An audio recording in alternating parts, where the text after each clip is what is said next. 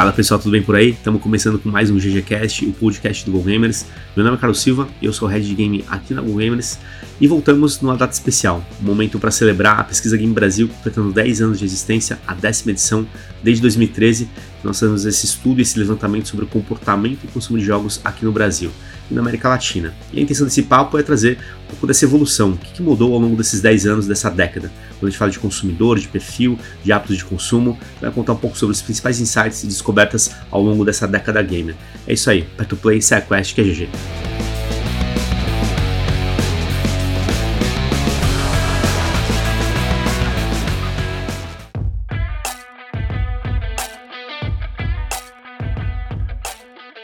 Fala pessoal, tudo bem? Bom, voltamos agora em definitivo para celebrar possivelmente um dos momentos mais importantes da pesquisa em Brasil. Chegamos aí na décima edição da PGB e com isso a gente completa uma década de estudos sobre esse comportamento dos games brasileiros e latino-americanos, né? Lembrando que a PGB também acontece em outros países além do Brasil, é, mas nosso papo aqui está focado realmente no, no público brasileiro nesse momento.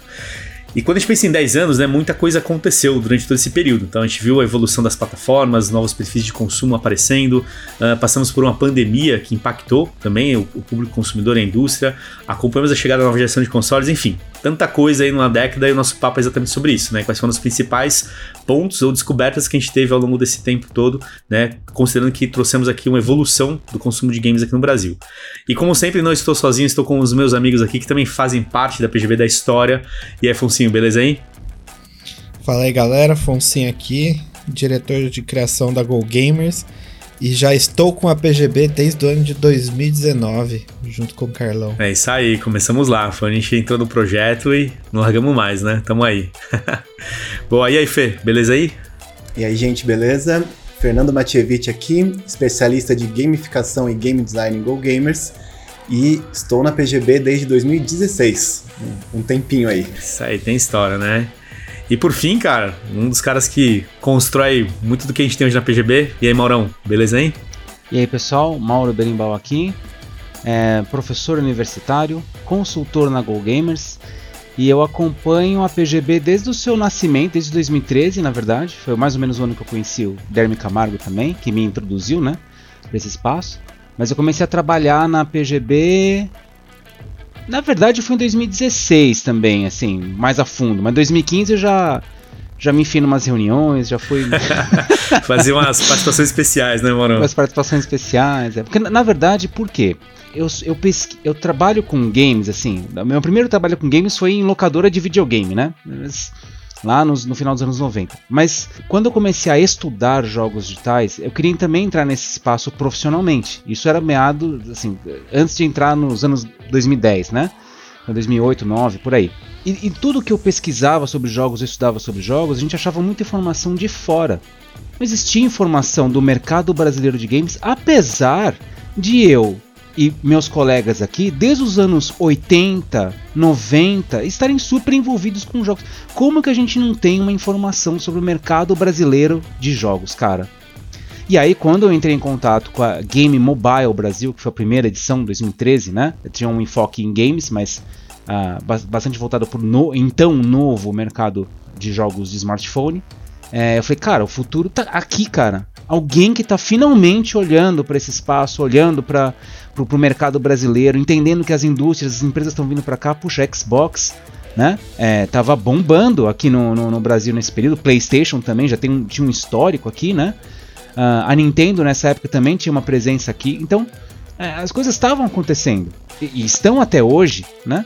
Mas naquele momento foi a primeira pesquisa que começou a, a, a diria que foi o primeiro olhar é, mercadológico sério, nesse sentido, assim, né? De, de pesquisa, de compreensão do, de comportamento de consumo. E eu falei, puta, cara, eu quero estar tá nessa parada aí. Me põe aí.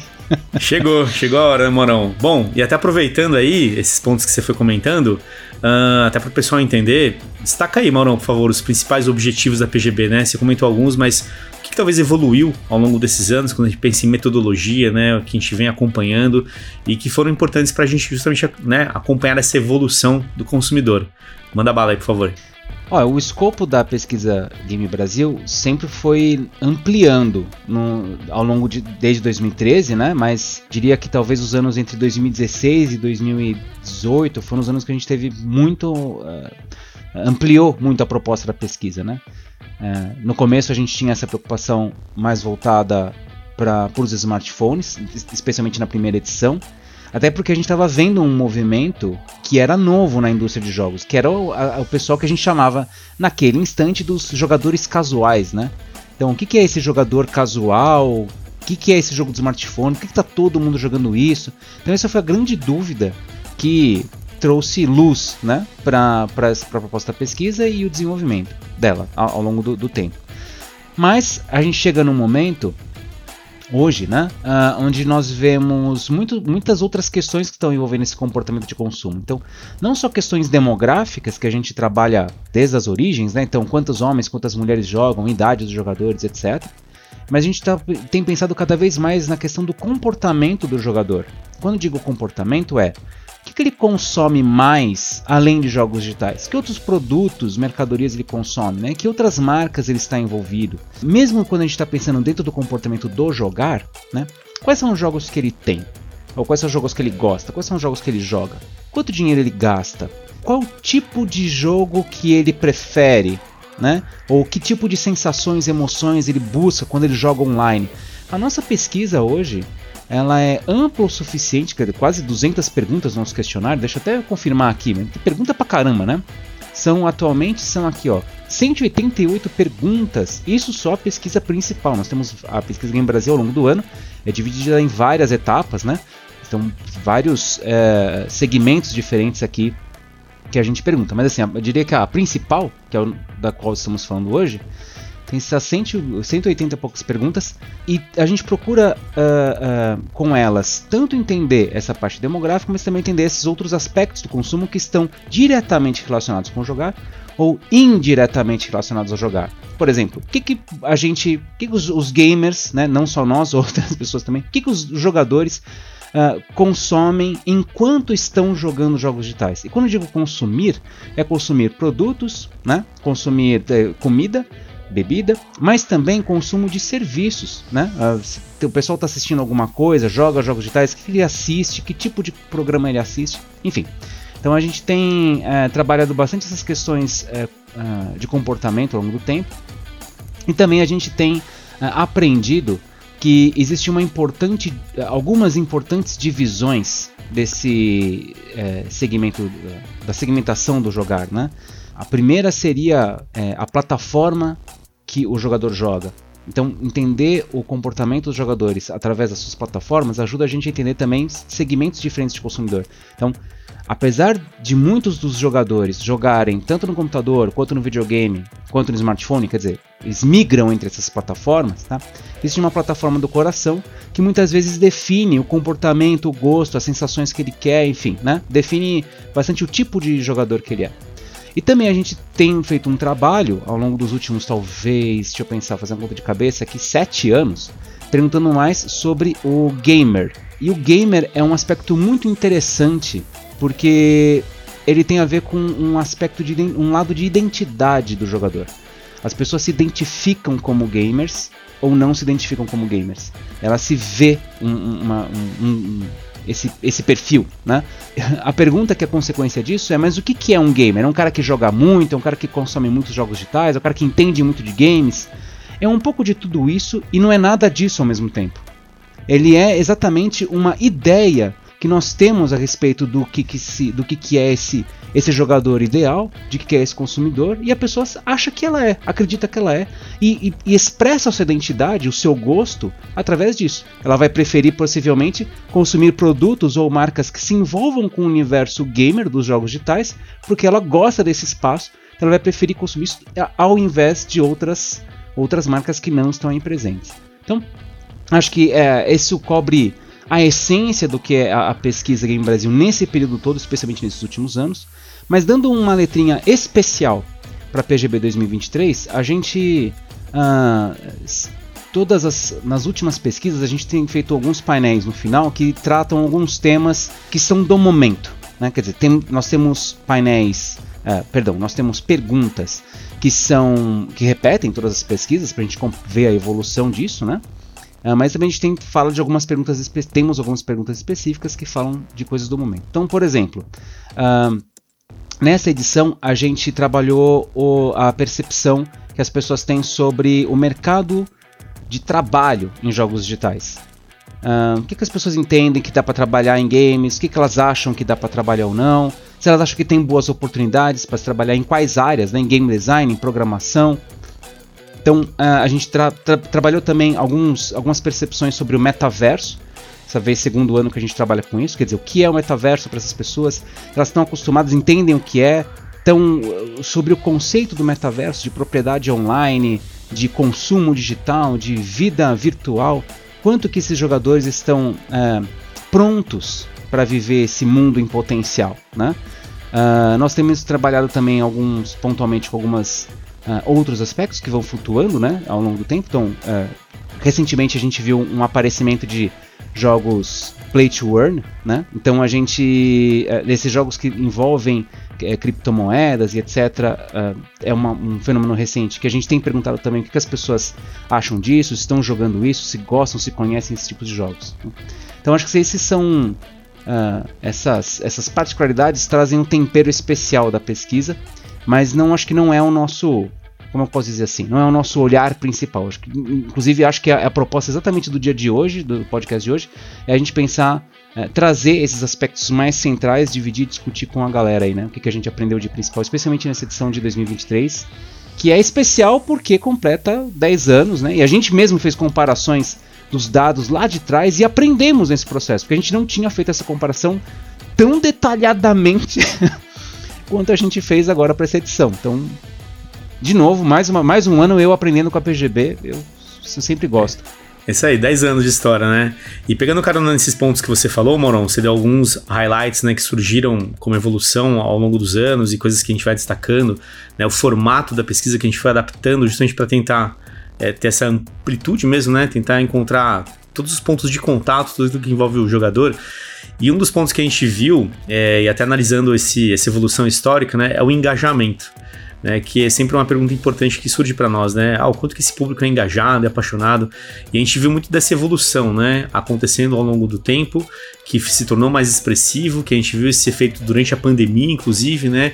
E que era a pergunta que nos faziam, né? Pô, mas esse engajamento todo aí, ele vai se manter, vai continuar?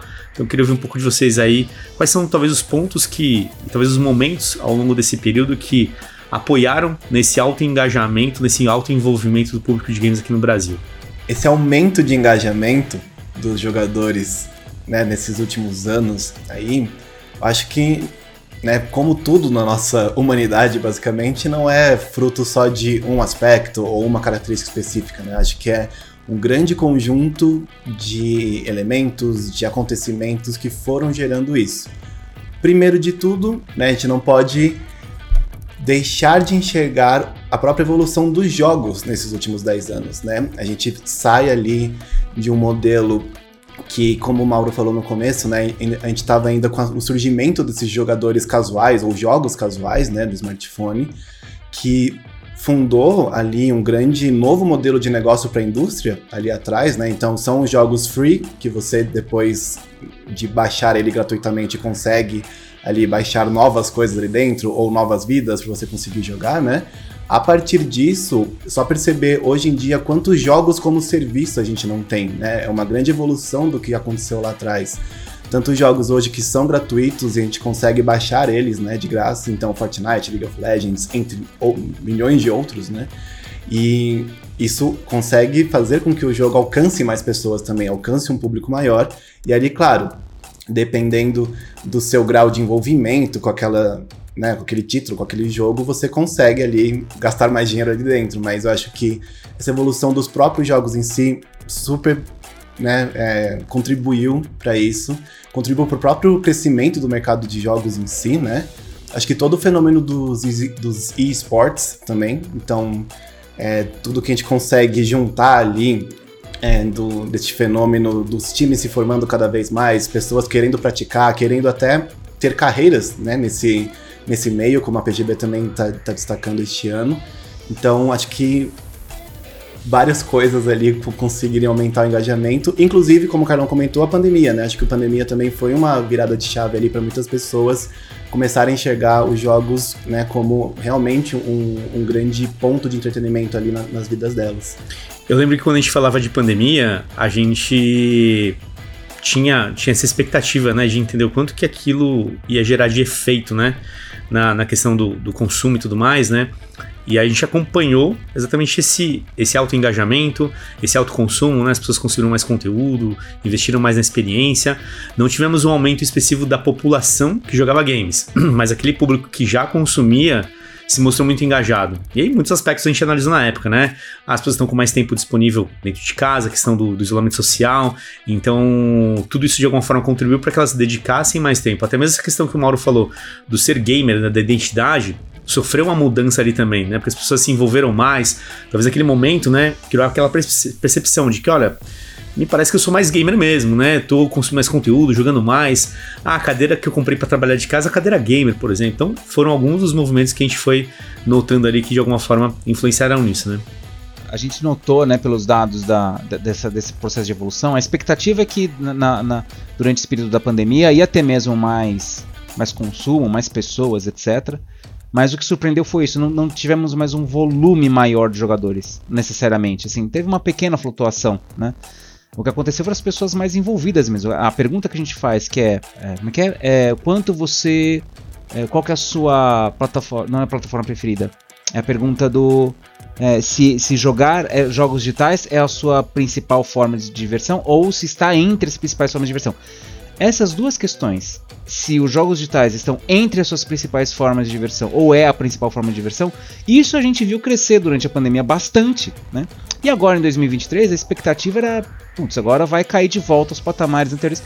Não, se manteve bem alto também. Quer dizer, independente da pessoa se enxergar como gamer ou não, que de novo, isso é um aspecto de identidade. A pessoa se enxerga gamer, se enxerga, sei lá, harleiro, para os fãs de Harley Davidson, se enxerga é, Motorhead, para os fãs de, de, de, automobilismo, enfim, né? Cinéfilo. É, é, quer dizer, o cara pode, no caso, por exemplo, no exemplo do Fernando, o cara pode gostar muito de cinema, mas não se considera assim um cinéfilo, né? Assim, nossa, eu, não sei, é uma questão de identidade.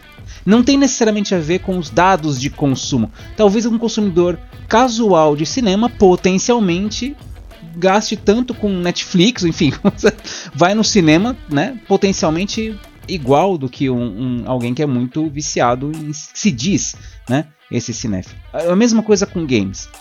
Mas ao mesmo tempo, é, a gente percebe que esse o, o gamer, né? Essa pessoa que tem a, a identidade do, do jogador, ele é um cara geralmente mais envolvido mesmo com as coisas. E a gente aprendeu isso no processo. Essa pessoa que se diz, não, peraí, eu sou gamer.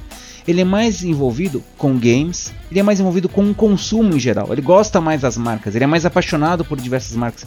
Ele consome vários outros tipos de produtos, de alimentos, de restaurantes. Ele vai em. Agora, por que ele é gamer? Não necessariamente. Possivelmente é porque ele é alguém da classe A e B. Tá? Infelizmente, no Brasil, ser gamer é caro. Então, é, esse consumo, porque ele é um. Ele exige uma, certa, uma série de mercadorias eletrônicas né, envolvidas nesse processo e não é necessariamente acessível a toda a população, isso tende a deixar esse consumidor, o gamer, como um, consumi um grande consumidor de coisas. Né? Mas ao mesmo tempo, tem uma particularidade que independe de classe social, que é o envolvimento dele com o digital e o envolvimento dele com novidades. No geral, o gamer é alguém que gosta mais de coisas novas, ele experimenta mais, uh, especialmente o que tem a ver com novidades digitais, tecnológicas. Uh, e especialmente esse, quando a gente faz a, as perguntas do metaverso, né, o que, que você acha de.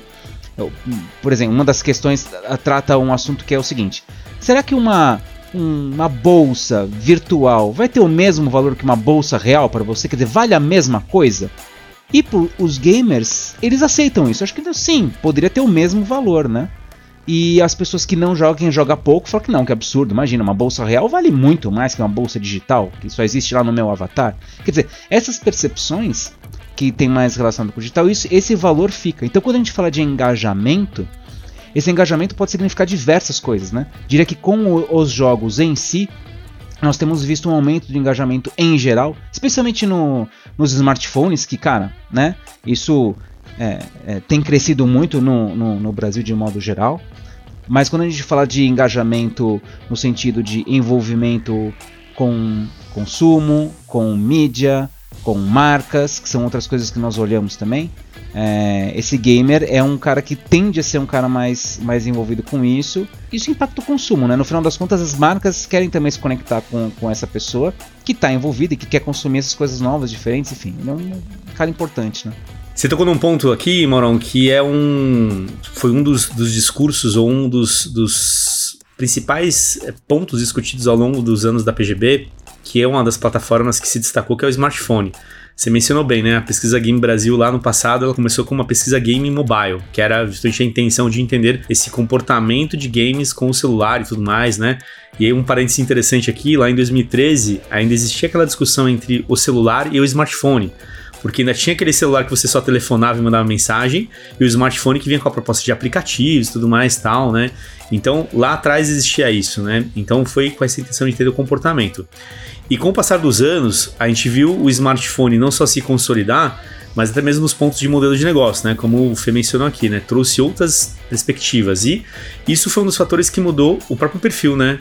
Que a gente olha o perfil consumidor também, é, ao longo do tempo, ele foi mudando, foi trazendo outras classes sociais, outro tipo de, de público, de, de alguma forma, e hoje né, tá indo para um outro caminho, pelo que a gente identificou também. Então, queria que vocês comentassem um pouco dessa evolução do smartphone, os fatores né, que trouxeram até agora e o que a gente tem como cenário quando a gente pensa nessa plataforma mesmo. Dentro desse ponto que você falou, eu acho uma coisa que é muito interessante, né? Que essa evolução que, de mercado que a gente observa e que a PGB mostra um pouco isso pra gente também. É, com a evolução dessa plataforma, né? Se, se começar a ver a, a popularização do smartphone, começar a virar uma plataforma oficial de jogos mesmo que as pessoas acessam, ela quando ela cresceu, vamos dizer assim, ela cresceu com uma proposta diferente do que era a indústria de games, né?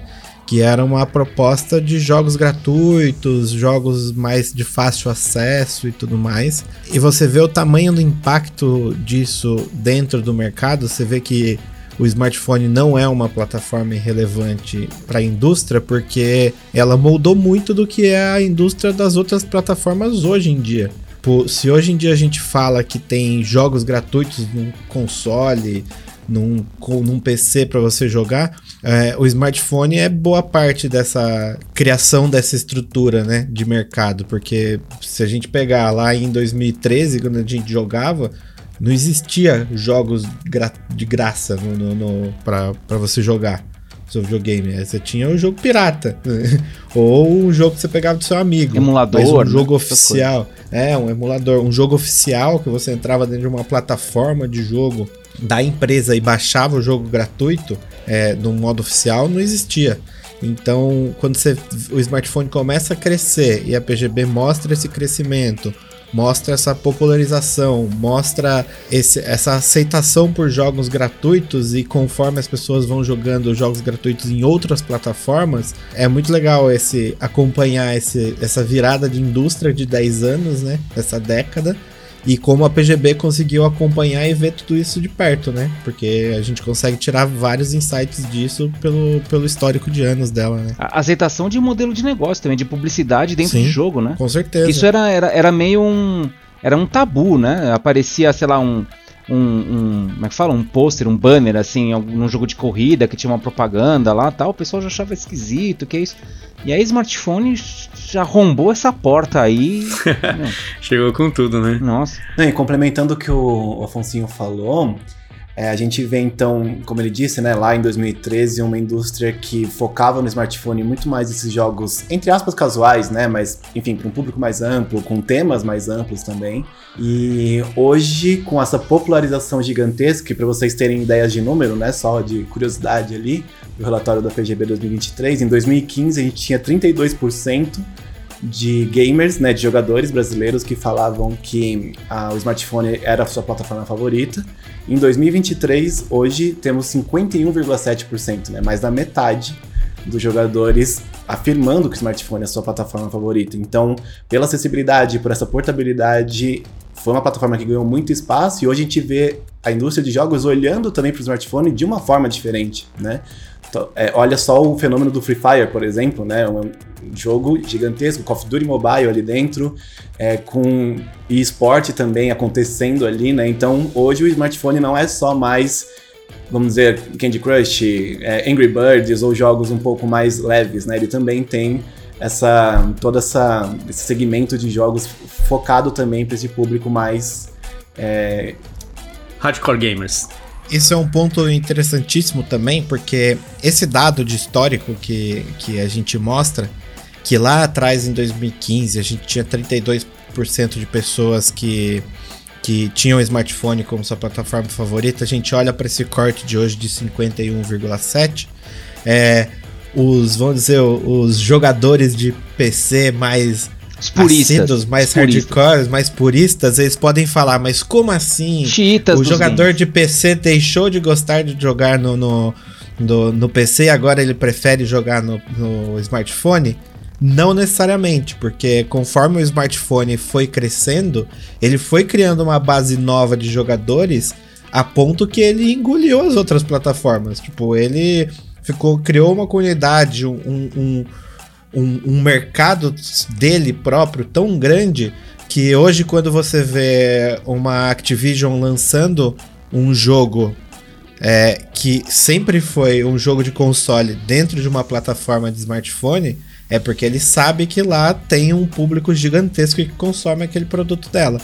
Então, esse crescimento, esse smartphone ser a maior plataforma de preferência de jogos hoje, sim, tem muita gente que vê a facilidade desse jogo no dia a dia de estar ali naquela plataforma, mas também nesses 10 anos eles criaram uma base própria deles de jogadores. Tipo, eles criaram um novo nicho de jogadores aí que 10 anos atrás a gente nem imaginava que essas pessoas poderiam ter acesso, ou interesse, ou, ou vontade, etc.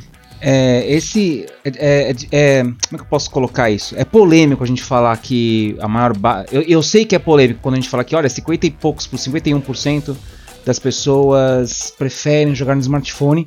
E tem várias questões que já que alguns alunos, enfim, algumas pessoas que entram em contato comigo para falar da PGB ah, acabam trazendo uns, uns, uns, assuntos do tipo. Pô, então significa que o videogame e o PC vão acabar, cara? Quer dizer, as pessoas não vão mais jogar no computador, no videogame. Um dia vai, né? Todo mundo vai ficar na sua própria tela, porque já tá ali, é mais barato, sei lá, tem umas coisas assim, né? A gente tem que considerar algumas coisas aqui, né? Primeiro que, é, sim, vai acabar. Um dia, sei lá, vai ter um Covid 2.0, um meteoro vai cair na Terra, sei lá, um dia tudo, tudo vai acabar tudo. Mas é, uh, não, a gente não tem nenhum indício hoje de que a indústria tá se mobilizando nesse sentido, sabe? De matar uma plataforma. Porque não, não, faz, não faz sentido. Porque nós temos perfis de jogadores diferentes em cada um desses espaços. Jogos diferentes também. Alguns jogos são iguais, mas a grande maioria não é. Né, desses jogos. São, são perfis diferentes de. São propostas diferentes de consumir jogos. São momentos diferentes de consumir jogos, muitas vezes. A gente sabe que o, o gamer de uh, smartphone joga muito quando está em casa. A gente pergunta onde qual é o seu principal lugar de jogar, né? Em casa. Só que também é um momento diferente de você estar no PC, que é um momento diferente de você estar no videogame. Talvez o videogame fique na sala, talvez o PC fique no quarto, talvez o PC seja o trabalho. O smartphone é quando você não está em um espaço, você está lá no seu smartphone, enfim, depende muito a base de jogadores hoje é muito grande em smartphones. Por quê? Tem jogos de graça, todo mundo tem o seu smartphone, todo mundo, quando a gente diz, né, em escala nacional, por favor, entendam, né? A gente está olhando aqui especialmente para classe A, B, C também, porque a classe C tem, tem uma penetração muito. É, tem uma é, difusão do consumo de smartphone muito grande e a, e a base de jogadores é, classe C em smartphone também é alta, né?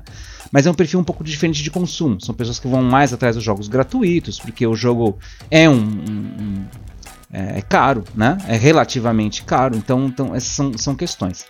Mas ele é uma plataforma de acesso. Permitiu muitas pessoas, especialmente crianças, adolescentes, é, pessoas que estão entrando né, no, no espaço de games, a consumir isso. Então, isso faz bastante diferença. A tendência não é que acabe nada, tá? Que na verdade é o contrário, que essas coisas coexistam. Até porque, em termos de dinheiro mesmo, que a indústria investe, que se gasta, os valores maiores são ainda em console e PC, não em smartphone. Quer dizer, o gamer, que o Fernando usou o termo hardcore, né? esse grande gamer, esse cara que é apaixonado e que é, não vê limites do seu cartão de crédito para consumir jogos, esse cara tá geralmente no console no PC, né? A gente trabalhava, historicamente, a gente sempre trabalhou na, na, PGB com esses, com esses títulos, né? Então, quem é um jogador casual, quem é um jogador hardcore tal. E esse é um.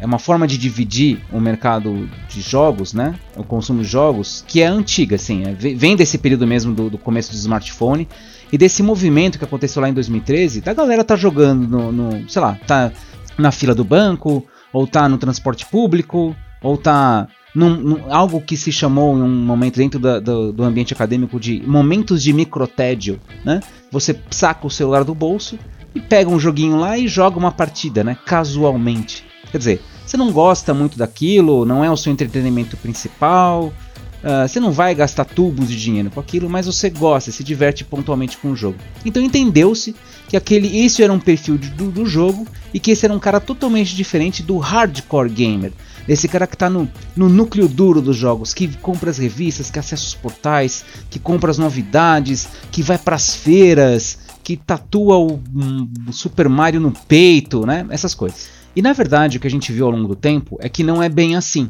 Quando a gente trata o gamer como um aspecto de identidade, pode ser que esse cara é, jogue em várias plataformas diferentes, pode ser que ele goste só de uma, pode ser que ele nem jogue hoje em dia, Pode ser que, olha só que curioso, a gente, a gente viu isso dentro da pesquisa. Pode ser que o cara não consiga jogar jogos digitais hoje, mas ele se considera gamer. Talvez porque os jogos foram muito importantes em um dado momento da vida dele, uh, talvez até recentemente, mas atualmente, sei lá, o trabalho tá pesado, putz, perdi emprego, tá, agora não consigo, mas, mas eu, eu sou gamer, cara, eu gosto muito, isso é muito importante para mim. Eu, particularmente, aprendi a, a, a, evitar o termo do casual do hardcore, ainda que a gente, algumas vezes, para se referir a esse cara que é muito apaixonado, a gente é, marca ele com esse nome, mas é, a gente tem perfis diferentes em cada plataforma. Então, no smartphone tem esse. Uh, tem um, um, grande volume de mulheres, por exemplo, que usam, ainda estão nessa lógica do, do, do, jogo como um espaço do microtédio. Então eu estou em transporte, eu estou esperando, eu jogo, eu jogo, alguma coisa casualmente lá. Mas nós também temos um grande perfil de mulheres, por exemplo, que estão jogando nos consoles e são gamers lá dentro, né? Então envolvido com os jogos competitivos e, e tudo mais. Dentro do PC, nós temos desde o entusiasta que monta o seu próprio PC, Afonso, até mesmo o cara que está lá só jogando paciência, né? No seu laptop. E também é PC, também é um jogador de PC. Uh, ah, então, é, esses perfis se tornaram um pouco mais complexos de consumo e o volume de jogos é muito maior hoje do que era em 2013 e que é muito maior do que era lá quando eu comecei a trabalhar em locadora nos anos 90 nem se compara era, era dois por ano né Morão? Cara ó, eu fiz essa conta sabia? Era tava, por conta do, da pesquisa que eu tô fazendo no doutorado eu fiz de curiosidade assim eu levantei. É, no ano de no, no final dos anos 90 nós tínhamos mais ou menos 100 lançamentos no ano tá é, atualmente nós temos mais de mil lançamentos só na loja da Google Play. Só em lá. uma loja, em uma loja. Em uma loja. Nossa, cara. Mil por mês. Loucura. Então o mundo ficou um pouco mais complexo. Sim. Acho que de tudo que a gente falou aqui, alguns pontos que são legais e que a gente viu dessa evolução, é porque era uma característica a gente olhar para o celular, né, para o smartphone e já definir o perfil, né, que aí você falou, né, Morão? Ah, microtédio, o público joga rapidinho, uns 15 minutos tal e tudo mais. Mas foram tantas as mudanças ao longo do tempo que você tem esse público que é gamer, que se identifica, que se envolve, consome mais e que também tá no smartphone, né? Que também tá no celular, que tá procurando outra proposta de jogo e que ela existe lá hoje, né? Então a gente viu essa evolução no perfil, né? E a gente tocou num ponto importante do smartphone na questão de acesso, que é essa ascensão da própria classe C, né? Então, pessoas que talvez não tenham poder aquisitivo para consumir jogos como no PC, no console que é caro de fato, né? Ou comprar o aparelho e tudo mais, e que o smartphone, né, ao mesmo tempo que é o aparelho que você faz um monte de coisa, você pode jogar também. Então o acesso foi importante. E acho que como conclusão, né, quando a gente pensa hoje nesse comparativo que ainda existe, né? Ah, o smartphone versus outras plataformas e tal, quando você pensa até em tempo mesmo, né? E a gente viu essa evolução ao longo das PGBs, a própria frequência, né? O quanto tempo as pessoas dedicam em horas, hoje o smartphone ele se equipara ao console e ao, e ao PC. PC ainda pode puxar um pouco mais aquelas pessoas que jogam de 3 a 6 horas, né? Porque é aquela experiência que você tem que estar, tá, né, com estrutura no sofá do console para jogar ou, né, teclado e mouse. E o smartphone, né, a estrutura ela é mínima no final das contas, mas ainda assim se tornou uma, uma experiência imersiva, né? Então acho que o smartphone ele, ele já chegou num patamar diferente do que a gente tinha lá atrás, né? Por isso que a gente tem esse, esse outro perfil consumidor. E aí a gente emenda num, num ponto importante, Maurão, que eu queria que você falasse também pra gente aqui, que é de 2016 para cá, a gente viu exatamente o público feminino, né, crescer na questão de consumo e o smartphone foi exatamente essa plataforma, né? É, e a gente acompanhou esse crescimento, essa consolidação, né? Então trouxe um outro cenário, né? O que, que a gente analisa quando a gente pensa hoje no público feminino, consumidor de jogos digitais e que teve uma mudança agora nos 23, mas como que a gente olha todo esse retrospecto aí do público hoje consumidor quando a gente fala de mulheres? É, eu queria começar esse assunto polêmico, uh, resgatando uma coisa que você estava comentando agora, que é esse do tempo do consumo e frequência de partidas, né? Acho que a primeira, é, a primeira coisa que fez com é, que nos fez perceber que essa divisão do casual do hardcore era furada, uh, ou assim, inicialmente não era furada, assim, fazia sentido, mas não, não, não encaixava, não ornava, sabe? e foi exatamente essa relação do tempo e da frequência, porque muitas vezes o cara que se diz gamer e a pessoa que não se. Cara, pessoa, homem mulher, tá? Então a pessoa que se diz gamer e a pessoa que não se diz gamer, em qualquer plataforma, PC, smartphone ou console, eles tendem a mais ou menos jogar o mesmo tempo e mais ou menos uma mesma frequência. Varia, smartphone varia um pouco mais, mas. Cara, não é uma variação absurda, tá? O smartphone tende a ter um tempo de consumo um pouco menor do que o do PC e do console, depende do perfil. Frequência de partidas tende a ser um pouco maior, as frequências, os smartphones você jogam mais partidas mais rápido. Mas os valores não são brutais de diferença, né? Então, a, a, olhar que lá no smartphone as pessoas têm, a maior parte das pessoas tem o hábito de jogar uma, três horas por sessão, joga uma, três horas. Quer dizer, o cara ligou, vamos jogar um joguinho de smartphone? Vamos jogar um joguinho de smartphone. Três horas ali, cara. Isso não é um consumo pequeno. Agora, é, muitas vezes por conta até do próprio modelo de negócio do smartphone e por conta uh, de muitos jogos gratuitos, etc., isso não significa necessariamente, isso não converte necessariamente em muito gasto com, com games. Ainda que tenha. Né? A gente mede isso também, é, esse, esse gasto com jogos digitais e com equipamentos, é, com o pessoal do smartphone é mais baixo. Mas em, tem, em termos de consumo, consumo de mídia, consumo do tempo e da frequência, poxa, é altíssimo. Quer dizer, do ponto de vista do valor cultural do consumo de jogos digitais, nós estamos vendo que cada vez mais os jogos digitais pertencem aos hábitos de consumo do brasileiro em geral. E aí nós caímos no assunto das mulheres, que é curiosamente polêmico. Não deveria ser, né? Mas, mas é. Uh, talvez seja polêmico, porque a gente Uh, especialmente acho que nós aqui, né? Nós quatro aqui, nós somos ad admitidamente gamers. Eu falei que o Afonso é o cara que monta PC, mas eu monto também. Hum. É, o Carlão também. O, o, o, Fernando tá querendo montar o dele agora, então assim, é, tá todo mundo ferrado aqui, né? O cartão de crédito agradece. Só que é o seguinte, é, a, a nossa experiência pessoal, talvez ao longo da, da nossa vida enquanto consumidores de jogos digitais, demonstra que esse é um território, assim, sinaliza que esse é um território muito masculino. Nós jogamos jogos que só tem homem, nossos grupos de jogos são homens, é, a gente vai jogar lá Destiny 2, só tem os homens, né? Então talvez o nosso, então muitas vezes até no próprio ambiente de trabalho, isso, é, o assunto games atrai muito o público masculino. Né? Então talvez isso nos induza a pensar que esse é um consumo muito exclusivo desse espaço. Agora, historicamente a gente tem visto na PGB que as mulheres são a maioria do, das do, dos jogadoras. E aí o pessoal né, que, tem essa, que tem essa vivência fala, não, não é possível, essa pesquisa está furada, não, não, não dá, né? Mas o que acontece? O público de smart, o smartphone foi um responsável por, tra por trazer, por quebrar uma barreira que existia de consumidores que talvez até gostassem de jogos digitais em algum momento das suas vidas, como era nos anos 80, na época do Atari. Uh, quem vivenciou a época do Atari sabia que aquilo era um entretenimento para a família. Não tinha esse negócio de, ah, é só para menino, só para menino. Inclusive, se vocês procurarem no YouTube a propaganda do Atari, a propaganda brasileira do Atari, tá? Que foi publicada em 1983 pela agência. Uh... Qual que era a agência, Fernando? Você lembra? Era D, não era DM9. Não lembro. Que na época tinha outro nome também. Bom, enfim. Caramba. Essa eu não sabia. Cara, Cara, então. Ó, só no agora, ano você já matou aí, meu. agora, agora me É. fugiu. tô convencido. Mas se vocês, se vocês olharem a, a propaganda, tá? Da Atari 1983, eh, vocês vão ver que a propaganda mostrava um homem jogando, um pai da. Era uma família jogando. Então tinha o homem, tinha a mulher, a esposa, né? E tinha as crianças jogando também.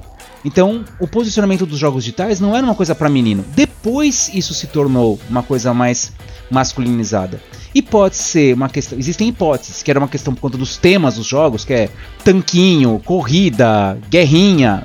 Temas que são das brincadeiras dos meninos, vamos dizer assim. E isso, culturalmente falando, separou, né? Segmentou melhor, maior o público. Mas também as pessoas que queriam entrar para jogar, se nós. Se, se nos anos 90 e no- ao longo dos anos 2000, se você não tinha o, o hábito, a cultura do jogar, se você não estava acostumado com um joystick com 3, 4 botões, 5 botões, 11 botões, se você não estava acostumado com um teclado que usava quase todas as teclas e o mouse simultaneamente, você não conseguia jogar. Quantos de nós aqui, aí falando do pessoal aqui da sala, né? Vocês já não entregaram um joystick de PlayStation para um jogador novato e ele não sabia o que fazer? Pra, pra namorada, pra, pra- Todo mundo tá fazendo. a- Vocês não estão vendo, mas a pessoa tá balançando a cabeça com sim, tá? Então, Sim. Sim. E eu, e eu tenho certeza que quem nos, ou- quem nos ouve também e tem um hábito de jogar, também já passou por experiência. E talvez quem nos ouve e não tem um hábito de jogar, sabe que esse, isso é uma enorme barreira de entrada. A própria interface. É difícil. E que os gamers foram aculturados ao longo. Os jogadores foram aculturados ao longo do tempo é, para se acostumar a jogar isso. E o smartphone, cara, quebrou essa barreira. Porque é uma tela que você faz slide, clique, interativas, intui muito intuitiva, que até eh, bate contra, né, um argumento que eu escuto muito assim, ai meu Deus, meu filho tem dois aninhos, ah, ele já mexe no smartphone, como ele é inteligente. Não, desculpa, não é o seu filho que é inteligente, é o desenvolvedor dessa interface que foi brilhante e que conseguiu fazer um conteúdo de uma maneira tão simples que até uma criança de dois anos consegue intuitivamente mexer naquele material. Claro, não estou negando a inteligência de qualquer criança, tá? Mas é um brilho do cara que desenvolveu uma interface tão simples assim, tão intuitiva assim. Há um motivo para o smartphone ser uma plataforma que, de modo geral, não só para games, penetrou de, nos hábitos dos nossos cotidianos de uma maneira tão rápida. 2002, do- do- de 2012 para 2013, puf, todo mundo queria ter um negócio aquele, enfim, né? E isso trouxe é, para dentro do mercado de jogos digitais esse consumidor que estava segregado do consumo, que eram as mulheres. Não porque eram mulheres, mas porque uma série de, de fatores, como o Fernando falou antes, né? Existe uma série de fatores culturais, econômicos, que levaram esse mercado a ser mais masculino e que abriu essa possibilidade através dos smartphones com essas mulheres entrando. E apesar de nós termos visto agora na PGB 2023 que o público em volume né, maior é um pouquinho mais masculino agora, ah, isso não altera o fato de que nós temos visto cada vez mais mulheres que se consideram gamers e que não se consideram gamers em todas as plataformas, no PC, no console, no smartphone. E talvez olhar só essa informação do tipo, ah, então tem mais mulheres no smartphone, então, então smartphone é videogame para mulher? Não, não. Eu acabei de falar, acabei de lembrar que existem milhares de jogos sendo lançados todos os meses para cada uma dessas plataformas aí. Então tem jogo para todo mundo, tem jogos para todo mundo. Então tem jogo para criança, para adulto, para para velhinho, para doente. Tem jogos que são tem essa função é, é, terapêutica, né? Tem jogos pedagógicos, tem jogos para homem, para mulher, tem, enfim, tem produto, tem serviço para todo mundo hoje. Então as pessoas estão encontrando esse espaço e a pandemia, momento que a gente ficou trancados nas nossas casas, né? É, é, em volta dos nossos acessórios digitais, ajudou a gente a visualizar essa possibilidade de que existem outras formas uh, de consumir, né? Uh, jogos e tudo mais. Então eu, eu, vejo que, apesar de nós termos colocado essa uh, visto nos dados, né, a informação de que os homens são a maioria, isso não significa que o, o, qualquer tipo de público tenha se tornado irrelevante, tá? A gente, eu enxergo particularmente essa informação mais como um movimento da própria indústria, da grande indústria, especialmente da, da, da indústria dos grandes jogos digitais, que tem cada vez, como o Carlão lembrou, cada vez mais olhado pro, pro, pro mercado dos smartphones, falando, putz, tem potencial aqui, vamos lançar um Call of Duty, vamos lançar um jogo, né? Jogo de tirinho, de tanquinho, de guerrinha, vamos lançar esses jogos também né, no smartphone. E isso atrai o público masculino, tá? Então acho que é, é esse movimento que a gente está vendo.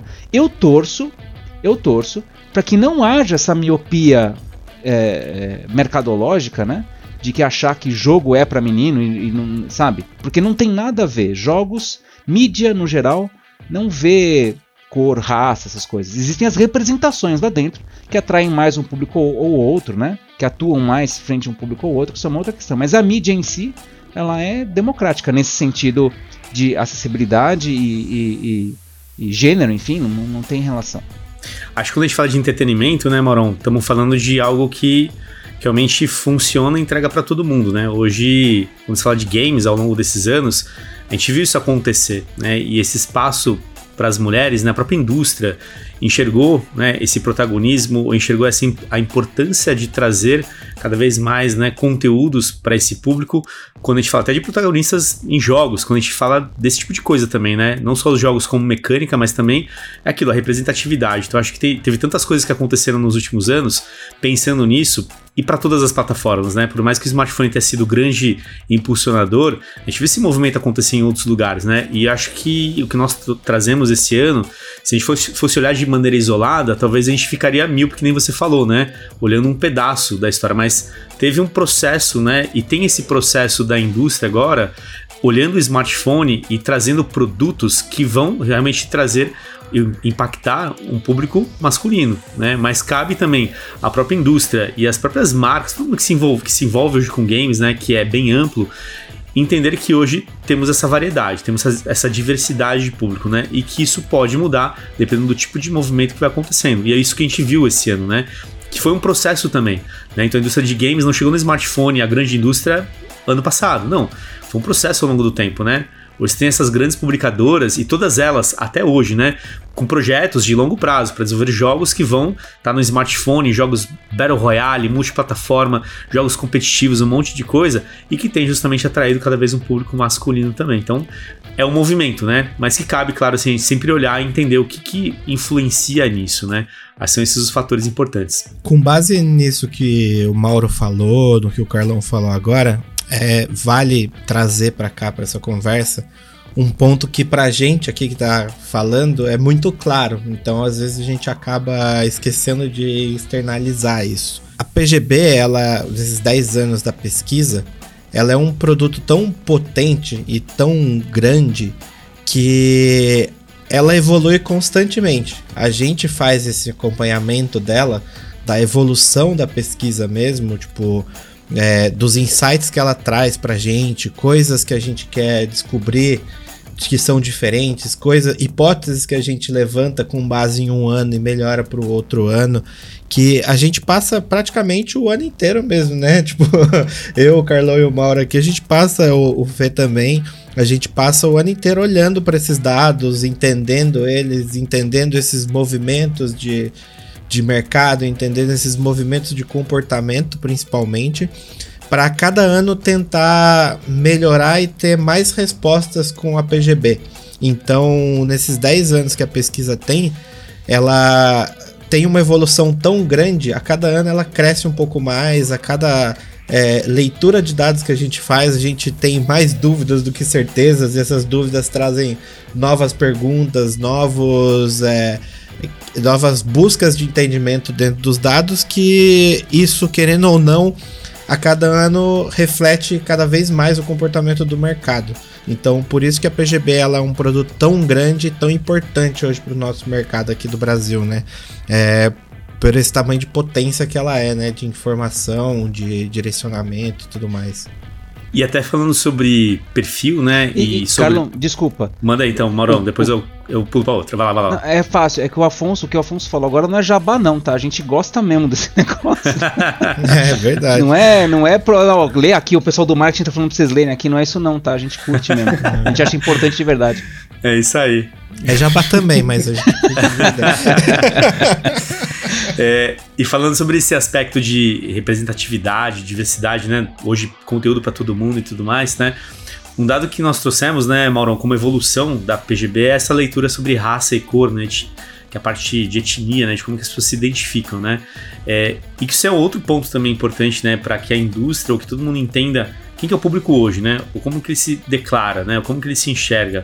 Porque possivelmente isso traz reflexos também, seja na produção, desenvolvimento e tudo mais, né? Queria que você comentasse um pouquinho sobre esse dado que a gente trouxe, pelo que eu vi aqui desde 2020, né? Que a gente começou a apresentar essa, essa leitura, né? Dentro da parte demográfica dos jogadores quando a gente fala de raça e cor, né? Eu tinha acabado de falar que essa parte de, né, de é, videogame não tem, não tem gênero, não tem raça, não tem nada disso, né? Mas a gente uma das coisas que faz a gente uh, afirmar isso é porque nós fazemos diversas perguntas sobre o perfil demográfico do respondente. Né? E a partir dali, quando eu digo perfil demográfico, a gente pergunta aqui, para deixar claro, né? nós perguntamos é, é, demográfico e geográfico, né? porque nós perguntamos estado, é, é sexo, gênero, Uh, então a pessoa divide lá se é homem transgênero, mulher transgênero, não binário, gênero fluido, agênero, outros. Tá? Então a gente abre essa possibilidade de idade, é, é, cor ou raça, instrução escolar, é, relação é, da família em casa, sozinho, com os pais, etc. Pergunta também sobre renda familiar. Tudo isso ajuda a gente a ter um, um, um panorama demográfico e geográfico do sujeito que responde, até para a gente fazer os balanceamentos de, da, da pesquisa, né, na, na, coleta dos dados, de fazer um, uma, um, um, perfil de respondente que seja esteja de acordo com a população brasileira. Né? Então, a, pesquisa não, por exemplo, essa questão de homens e mulheres é sempre um desafio para a gente de tentar ter uma base de respondentes é, próxima a, o mais próxima quanto possível da, da, do balanceamento da população brasileira entre homens e mulheres, para a gente conseguir, dentro do, da amostra da pesquisa, ter uma representatividade disso com relação à população em geral. Né? Bom, dito isso, é, nós temos várias não surpresas ao longo da, da, da pesquisa Game Brasil com relação a essa questão, como por exemplo, descobrir que a maior parte dos brasileiros é pardo ou preto. Isso não é surpresa. Né? não deveria ser mais, né? na verdade. A própria IBGE, ao longo dos anos de censo que ele faz, tem notado que tem, uh, um, está havendo um crescimento do aumento de pardos e pretos no Brasil, é, mas não porque a população está aumentando, mas porque existe uma questão de identidade relacionada aí, das pessoas se identificarem mais com pardas e pretas. Quer dizer, e eles, na análise, entendem que isso tem a ver com uma questão cultural mesmo a respeito da percepção do que, que é isso, né? Não ser mais uma vergonha, não ser mais, né? não ser um, um problema a pessoa assumir isso. E simplesmente a pessoa uh, tem essa característica e, e, se identifica dessa maneira. Não só assim, né? A gente também tem amarelos, indígenas, enfim. A gente usa a mesma estrutura da, da do, do censo, tá? Nesse sentido. E eu acho que todas essas questões, esse, esse, essa estrutura demográfica ajuda a gente a entender também um pouco do, do, do perfil do, do, do, brasileiro em especial. Tá?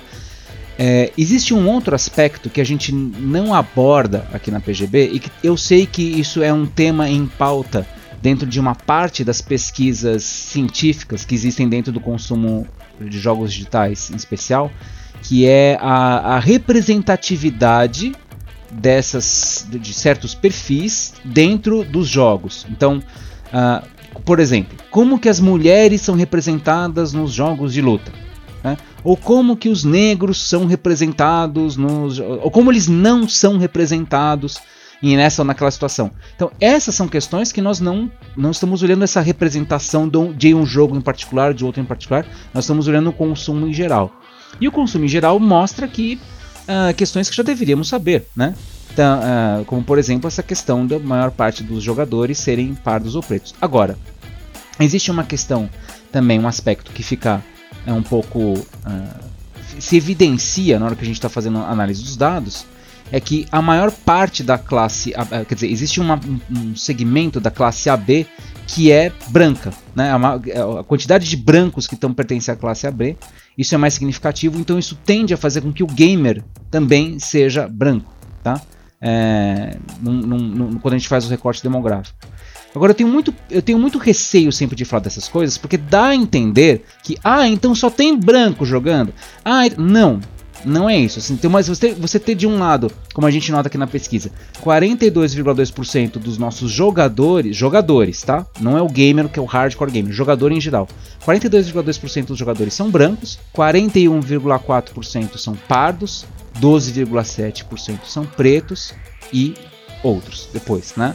Ah, se a gente soma pardos com pretos, eles dão maioria. E isso não deveria nos impressionar. Esse é o meu, meu ponto, tá? Agora, também quando a gente pensa nessa questão de maioria ou minoria, é, são valores muito sempre muito próximos dos dados demográficos que nós temos da realidade brasileira mesmo. Então, reforço. Quando eu digo que jo os jogos, a mídia, né, o game em particular, não vê raça, não vê cor, não vê idade, eu quero dizer que tem produtos e ofertas para todos. E culturalmente falando, como existe um grande volume de brasileiros jogando jogos digitais, nós temos vários perfis diferentes, perfis demográficos diferentes. É possível, no entanto, que um determinado jogo, vamos supor, League of Legends, atraia mais homens, ou atraia mais mulheres, ou atraia mais pardos, ou atraia mais brancos. Pode ser que nós não temos isso na segmentação, mas isso é uma informação para o futuro. E acho que a gente vê esse movimento, né, Morão, acontecendo de fato, né? Porque quando a gente fala de como que as pessoas se identificam, quando elas encontram isso também nos conteúdos e tudo mais, né? Isso não só de games, né? Acho que no cinema, nos livros e tudo mais, cria uma outra relação também, né? E, e quando você olha produtos hoje que trabalham personagens que representam essas pessoas, isso sim torna né, esse ambiente cada vez mais diversificado. Então, você vê o League of Legends, League of Legends não, perdão, o Valorant trouxe uma personagem brasileira, né, que é parda, é negra, né, justamente para cada vez mais conectar com o público Brasil também. Então, acho que a gente percebe esses movimentos acontecendo justamente com essa intenção, né? De criar essa conexão. Porque jogo é isso, né? É conexão com o personagem, com a história e tudo mais. E quando você tem essas várias pessoas sendo apresentadas nos diversos produtos hoje que tem para todo mundo, isso cria realmente esse ambiente, né? Eu acho que esse é o grande ponto que a gente tem aqui, né? E, e, esse espaço, né, que muitas vezes surge aqui, essa discussão sobre quem é e quem não é tudo mais, são esses vários recortes que a gente vai fazendo mesmo, né? A gente, quando a gente começa a aprofundar por plataforma, por jogo, por característica de consumo, tudo isso vai mudando, né? Puxa mais, puxa para menos tal. Mas isso não quer dizer que um é mais que o outro. Acho que não é essa a intenção, né? A PGB trazer uma grande fotografia e a partir disso a gente entender quais são as ações, o que está acontecendo e o que pode ser feito justamente para trazer ainda mais pessoas para que elas se identifiquem, para que elas continuem cada vez mais engajadas. Né? Acho que esse talvez seja o grande desafio para quem consome e para quem desenvolve Perfeito. também, para quem publica jogos, né? Para saber com quem que eu tô falando, né? É, a ideia é essa. Não, é totalmente conectado com isso que vocês estão falando, falando um pouco do nosso lado aqui. Tô, tô sempre trazendo a bola pra gente aqui dentro, então. Falando mais especificamente dessa da minha parte agora, que é essa parte do projeto gráfico. O Afonso é diretor de arte e faz parte também agora do, do marketing Exato. do PGB. Mas falando agora dessa parte nossa de relatórios e todas as documentações que a gente tem, nesses anos de evolução do relatório também, quanto mais a gente conseguiu, mais a gente teve acessos a esses dados representativos, que a gente chega nessas, nessas conclusões e visualiza os dados ali mesmo de. de que traz esses, essas identificações do público, né? Que a gente está falando aqui agora, que o Mauro e o Carlão falaram. A gente sentiu a necessidade de trazer essa identificação para dentro do próprio relatório. Então, quando a gente fala hoje do relatório, a gente tem uma preocupação muito grande, mas muito grande mesmo, com como a gente ilustra, como a gente é, deixa os dados muito bem representados dentro do reporte. Tipo, como a gente vai, vai trazer essa essa persona do, dos diferentes jogadores para dentro do, do relatório. É, porque a, nesse mercado, nesse mundo que a gente é acostumado hoje, a gente colocaria, né?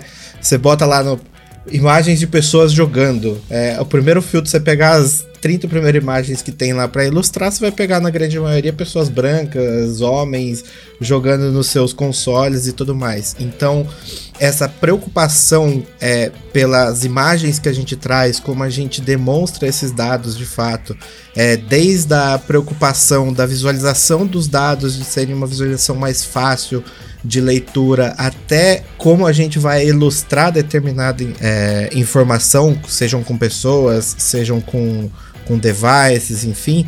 É, isso é uma preocupação muito grande nossa aqui dentro como, como pesquisa, porque a gente sabe o tamanho da informação que a gente leva para o mercado, para a indústria, para quem consome a pesquisa.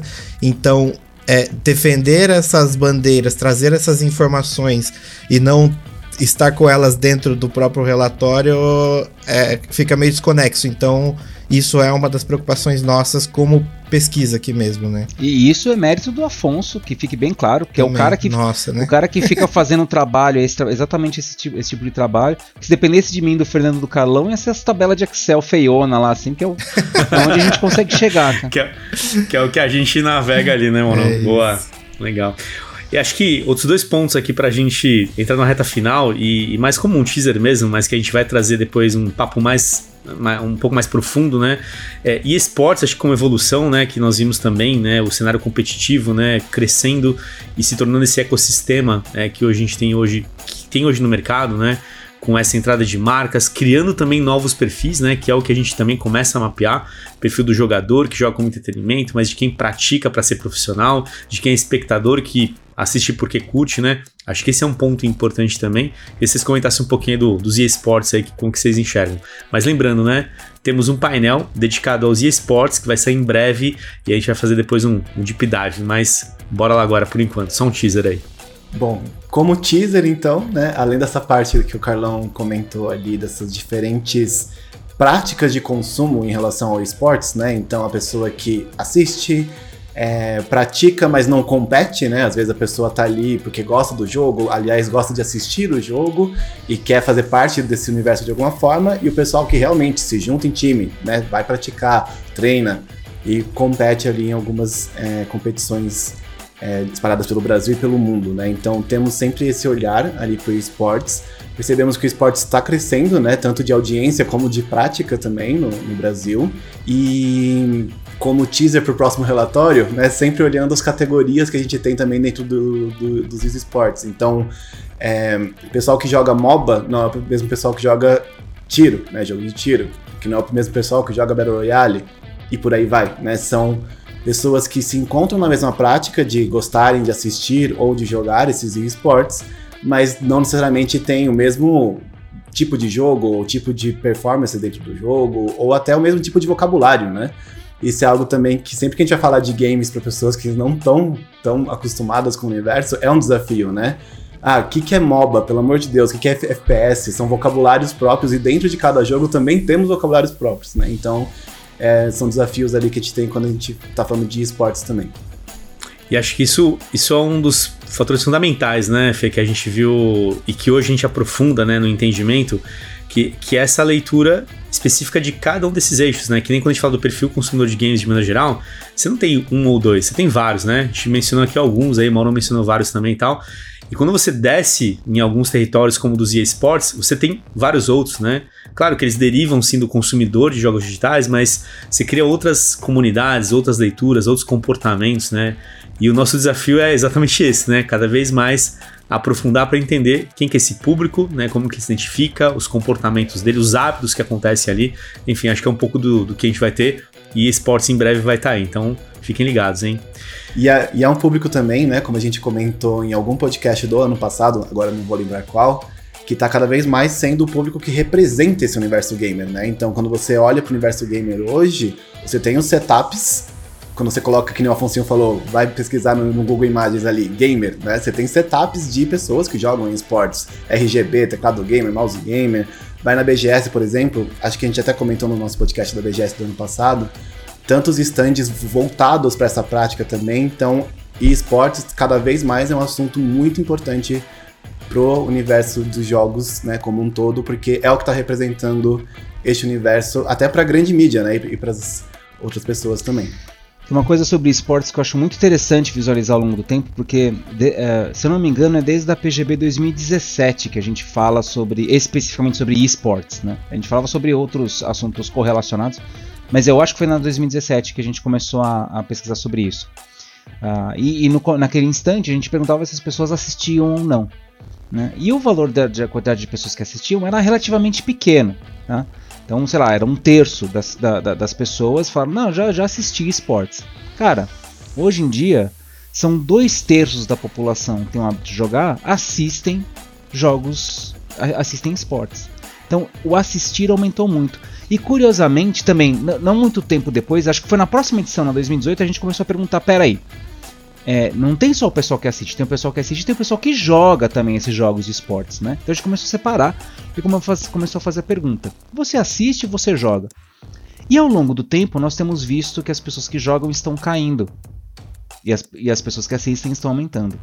Pô, Mauro, peraí, então tem menos gente jogando, é isso? Não, olha só que interessante que acontece. O volume de pessoas que estão tendo acesso aos esportes está aumentando muito especialmente na pandemia, isso cresceu. Então, como o volume de pessoas aumentou, na verdade, ter uma queda da quantidade de pessoas que afirmam jogar apontam pra gente que isso tá ficando menos nicho. Né? Quer dizer, não, eu jogo e assisto, entendeu? Porque eu gosto desse jogo, então assisto também o pessoal jogando. Não, não, não. Agora nós temos as pessoas que, que jogam, sim, que curtem o jogo e estão lá, querendo competir ou não, é só para passar tempo. E tem um pessoal maior que assiste esse, essas partidas. Então, quer dizer, está se tornando, está se configurando cada vez mais como um esporte nesse sentido midiático, né? Quer dizer, talvez você adore futebol e você joga só de vez em quando, talvez você nem jogue, você só assista, né? A, a, quantidade de pessoas que jogam e assistem um esporte não deveria ser próxima. Realmente faz sentido ser amplo, né? Pessoas, poucas pessoas jogam, muita gente assiste, gosta de assistir aquela atividade, né? É, e é esse fenômeno que a gente está vendo cada vez mais se configurando. Ano a ano a gente tem visto esse crescimento do consumo do esporte. Por consumo, eu quero dizer especialmente do consumo midiático, do assistir e acompanhar as partidas de esportes. E complementando aí, Moron, desde 2016 que a gente monitora esportes. Opa. E tranquilo, tá, tá, tá no período ali. e que a gente. Exatamente esse ponto que você falou, né? a prática ela foi ganhando um pouco mais de relevância em alguns anos, inclusive na pandemia aumentou, né? Em 2021 a gente teve um incremento da prática e tudo mais, é, e agora a gente tem um percentual né, de 48%. Se a gente for comparar 48 com 41 de 2016, teve um incremento, né? Mas nada expressivo como em outros dados que a gente analisa, né? Mas você falou, né? O consumo como conteúdo, como entretenimento, ele acontece, né? Porque ele é complementar na experiência de quem gosta daquele jogo e tudo mais. Então, é o que a gente começa a ver como movimento e que a gente começa a descer no detalhe para entender, né? Esse, o que, que muda, né? Nesse aspecto.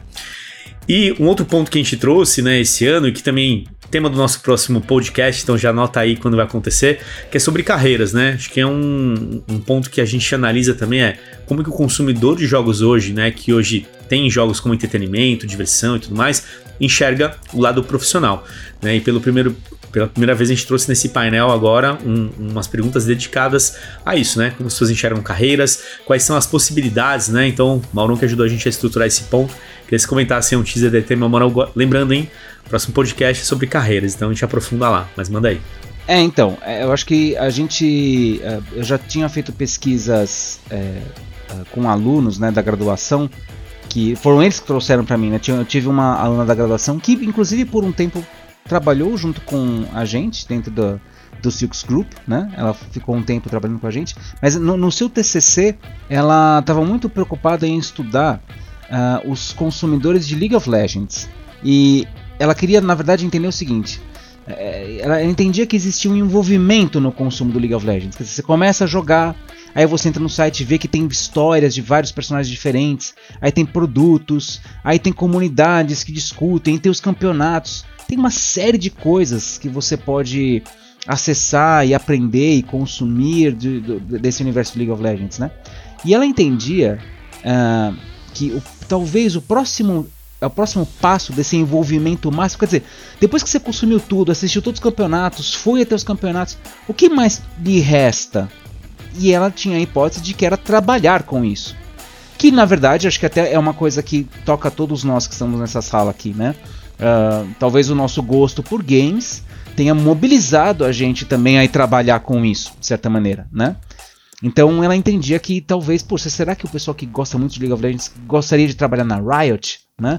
E está envolvido com isso tal. Então ela foi fazer uma pesquisa sobre esse assunto. E eu acho que é, essa preocupação que ela tinha reflete uma, uma, preocupação que eu vejo em outras áreas também de, de pesquisa em, em, na faculdade sobre esse tema, dessa relação do envolvimento. Eu vejo, existe uma prática dentro do, do, das ciências humanas é, de você começar a sua, a sua é, tese, a sua dissertação, enfim, é, falando um pouco sobre você. Quem é o pesquisador? Né? O que mobilizou você a fazer essa pesquisa, esse tema? E é muito comum isso descrever alguma coisa do tipo: olha, eu jogo games desde que eu era criança. E aí, minha paixão começou lá. Aliás, você pegar com várias pessoas que trabalham com games, o gamer que trabalha com games, e fala, cara, por que você trabalha com games? Ele vai responder, porque desde criança eu jogo e sou apaixonado por games, papapá. Esse é um discurso recorrente. Bom, pensando nessa relação do trabalho e do hábito de jogar, né? Quer dizer, como se uma coisa potencialmente levasse a outra, a busca por essa carreira, a gente entra nesse aspecto da, da, da PGB pensando exatamente isso. Será que você que joga jogos digitais ou que se considera um grande gamer, você vê a oportunidade de trabalhar no Brasil com isso? Né? Então, uh, e a gente fala sobre várias carreiras possíveis. Né? Então a gente fala aqui ó, de programar jogos digitais, trabalhar com narrativas, história ou redação, trabalhar com ilustração ou arte, para ser colega do Afonso, né? É, arquitetura de informação, interface, user experience, level design, efeitos visuais, áudio, música, que muitas vezes é esquecido né, dentro da indústria, produção e gestão de projetos, que esse certamente talvez muita gente não entre na faculdade pensando, ah, quero trabalhar com games ou ser um gerente de projetos. Mas curiosamente é uma área que precisa de muitos profissionais. Assim como a parte de publicação e marketing, que a gente também pergunta, né? Que no geral as pessoas não imaginam que, ah, não, vou, vou entrar numa faculdade de propaganda, numa faculdade de, de marketing, de administração, porque eu quero trabalhar com games. A associação talvez seja com programação, né? Mas é também uma outra área que absorve muita gente, porque precisa, é onde a, a indústria, a, a, as publicadoras brasileiras é, contratam, precisam, né, pessoas aqui do, do país que tenham esse conhecimento. E finalmente a gente pergunta, talvez do, do assunto mais midiático, que é se você vê oportunidades no Brasil de trabalhar com criação e streaming de conteúdo. Aí falando dos youtubers. E aí você guarda aí, Morão, que agora é, ficou curioso. Próximo episódio você vai saber essas respostas. Não vou trazer informações, mas eu acho que essa, essa parte eu, eu achei particularmente interessante de fazer essa pergunta para ajudar a gente a começar a olhar para esse tipo de pessoa, sabe? Que talvez como nós, ou talvez até como o nosso ouvinte, que potencialmente também trabalha dentro da indústria, quer saber mais, quer saber o que a PGB tá falando, passou por essa sensação, tipo, cara, eu joguei, eu gostava disso e putz, fui tentar trabalhar na indústria com isso. Quantas pessoas será que estão, como é que essas pessoas estão enxergando né, isso nesse momento. Então, é isso aí. Cenas do próximo episódio. E a ideia é falar das possibilidades, né, Morão? Que acho que é isso aí. Que ao longo desses últimos anos também, né, se a gente for acompanhar 10 anos de evolução da indústria, é, tudo mudou e as próprias profissões, né, as competências que hoje existem, né, e acho que é mostrar um pouco dessa variedade. Então, fica ligado aí. Bom, pessoal, na reta final aqui, para concluir, falamos muito dessa evolução, 10 anos de PGB, é, para a gente realmente um projeto muito importante, né, acompanhar essa evolução, tudo que foi construído, né, o nosso desafio, né, que acho que é importantíssimo para o mercado, para a indústria, para os consumidores, profissionais, enfim, entender tudo que aconteceu ao longo desses anos, mas pra gente quebrar o gelo aí, ou enfim, trazer uma parte divertida, 10 anos atrás, galera, o que, que vocês estavam jogando aí? Que vocês estavam curtindo? Até pra gente relembrar, né? Eu falei a história do celular de smartphone, que era um fato, né? Era o jogo da cobrinha lá nos Nokia, lembra disso? Enfim, manda aí, ó. Vou começar com a Afonso, vai. O que, que você tá jogando lá em 2013? Cara, em 2013 eu tava abduzido, extremamente fissurado em Diablo 3, cara. Eu tava jogando aí, aquilo ó, sem fim. E, tá ó, 10 anos, agora, 10 depois, anos depois vai sair o Diablo 4. Caramba. Vamos ver o que vai ser de mim nos próximos anos, né? Nossa, eu não parei pra pensar que demorou 10 anos. É isso aí? Anos, é isso mesmo, né? né? Então, Mas essa é a última BGB, porque o Afonso vai estar tá enfurnado em Diablo 4. Se, se, a, se, a quali, se a qualidade estética da PGB começar a cair, a gente já, já, sabe o culpado. Os ouvintes já sabem. Culpa do diabo, né? Boa. Manda aí, Fei, você. 2013, o que, que rolava lá? Bom, tive que pesquisar quais eram os jogos que tinham lançado em 2013, que a memória é ruim, né? Mas separei três jogos aqui para destacar. Um que realmente eu estava enfurnado mesmo, que era The Last of Us. Então, o lançamento de The Last of Us ali. Dez anos depois a gente tá com a série, né? Uma das maiores séries do, do mundo no momento. Já tinha gostado o que a Naughty Dog, eu adoro esse nome de estúdio, né? Cachorro Safado, né? que, que, nome incrível de, de estúdio. É, tinha feito no Uncharted, né? Eu gosto muito de jogo narrativo dessa forma, mas em The Last of Us, realmente, a forma que eles me fizeram emergir na narrativa foi, foi maravilhosa. Gamo muito. Outros dois jogos, mas é só tipo, destaques ali. Papers, Please, que inclusive foi Mauro Berimbau que me mostrou. Papers, Please lançou ali em 2013 também. É, acho incrível uma forma de um jogo passar uma mensagem da forma que Papers, Please mostra. E um outro destaque ali, Outlast também foi lançado em 2013, que me assusta até hoje. Então é isso. Toda hora que eu vejo alguma Nossa, tá coisa maluco. um pouco mais escura, eu já lembro de Outlast. Cara, corajoso. Mas The Last of Us, olha, curioso, né? Dez anos depois, a gente tem aí a série que é um sucesso absoluto, né? Uma história lá, né, de 10 anos atrás, que ainda assim, muito, muito bem construída, né? E que depois teve The Last of, of, of Us 2, que também, mesma coisa, enfim. Aí tá os belos produtos que, que a indústria trouxe, né? E você, Maurão? Vai lá, 10 anos atrás, 2013.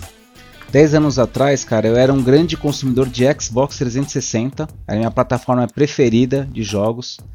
É, eu, eu jogava no PC também, não jogava no smartphone, eu achava que não tinha nada a ver. E, e no Xbox eu jogava muito Rock Band, cara. Eu adorava jogar Rock Band. Nossa, verdade. Gastei uma grana nos acessórios e tudo mais. Tem- Tenho até hoje, tá? Os acessórios estão aqui. Ah, mas também foi o ano que eu comecei a estudar muito game design. Em 2012 eu comecei, mas em 2013 eu realmente mergulhei para estudar game design, cara. E aí eu comecei a me interessar por conta disso também, né? Em alguns outros perfis de jogos. Então o Fernando lembrou do Papers, Please. Ele é um jogo muito tipo cinema iraniano dos games, sabe? Um negócio assim, um pouco. é, isso é um pouco do, do- do perfil convencional do, do, do jogo digital. E acho que como produção de discurso, como material de estudo, era fantástico. É, e daí por isso que o Fernando na época era meu aluno no, no, no Game Lab. Por isso que eu falava, Fernando, joga isso aqui que é bacana. Né? E eu também jogava um jogo do Xbox desconhecido por muita gente que se chama Remember Me. E é um jogo sobre uma, uma mulher protagonista que, que rouba, eh, rouba- trabalha com roubo de memórias, implanta memórias em outras pessoas e tudo mais, tá? É um jogo muito bacana, um sistema de combate muito legal, uma história muito rica e que tem uma história interessante por trás, porque o desenvolvedor desse jogo foi para Capcom, a Capcom que lançou, é a publicadora, eh, mas o jogo até ficou meio obscuro, ficou meio assim desconhecido, porque não teve muito investimento de marketing. O, o desenvolvedor ele lutou muito para que a protagonista se, eh, se mantivesse mulher, feminina. E para todas as publicadoras que ele ia pra, atrás para publicar, o pessoal, não, mas veja, tem agora tem o Kratos, God of War, agora tem é, Uncharted, estamos no momento dos heróis masculinos fortes. O cara falou, não, a minha protagonista é uma mulher. E aí por conta disso ele teve várias portas fechadas, mas a Capcom falou, não, beleza, eu topo, mas eu não tenho dinheiro para investir na, na publicação, no, no marketing, assim, muito, tá? Ele, não, tudo bem, não tem problema, mas tem que ser uma protagonista mulher. E aí, Remember Me, quem puder, jogue, que esse jogo ainda continua muito brilhante. Sensacional. Você vê, né, Morão, 10 anos atrás, como que a indústria enxergava isso, né? Como que era a leitura, né, do protagonismo, enfim, que influenciava no conteúdo diretamente, né? Então, Não, e, e que bom por que tem ponto. criadores que nem esse que luta até o fim pra ter algum tipo de É representatividade. isso aí, graças a essa galera aí, a gente tem um cenário diferente, né? Bom, eu, galera, naquela época lá, 2013, tava até confundindo aqui, achei que tava jogando The Witcher, aí Afonso me corrigiu, não, cara, 2015. Mas lembrei aqui, ó, Black Flag Assassin's Creed. Cara, pra mim foi sensacional. É, eu tenho uma lembrança feliz e triste, porque eu tinha. Eu ia platinar esse jogo, faltava uma missão e eu deixei ela pro final. Eu tinha fechado o jogo, mas faltava um negócio pra fazer.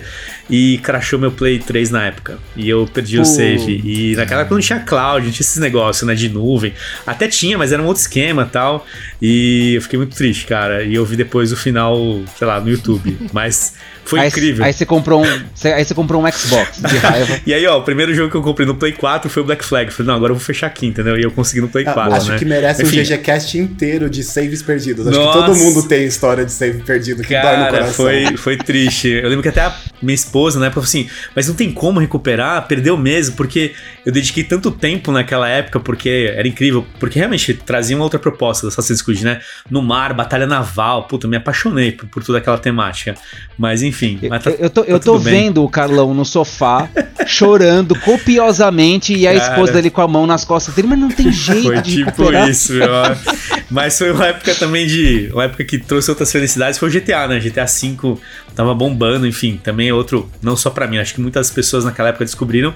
E até até hoje, né? GTA V. Só falta dar pra você jogar na geladeira. Da, daqui a pouco deve dar, né? Isso que eu ia falar, Porque pra também fazer o passou um tempo. Dez anos depois não temos o 6 ainda, mas tá lá, né? Estão começando.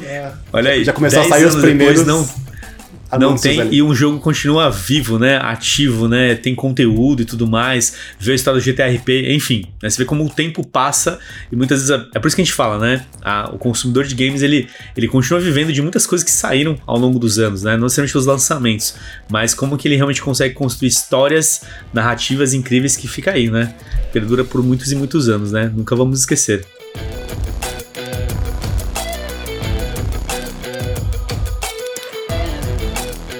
E é isso, pessoal. Obrigado você que nos acompanha nesse podcast. E fica ligado, mais novidades sobre a décima edição da Pesquisa Game Brasil. Teremos mais painéis, mais assuntos para falar. Em breve teremos um painel de marcas, painel de esportes. Enfim, temos uma timeline bem interessante. Se você ficou curioso, quer saber mais, acesse pesquisagamebrasil.com.br ou gogames.gg. Lá você vai encontrar todas as informações sobre essa décima edição. E o nosso próximo papo, nosso próximo podcast será exatamente sobre o painel novo que nós trouxemos esse ano com a décima edição, que é sobre carreira como que o público de games enxerga as oportunidades no mercado de games quando a gente fala de carreira e profissões. É isso aí, valeu, até a próxima. Awesome.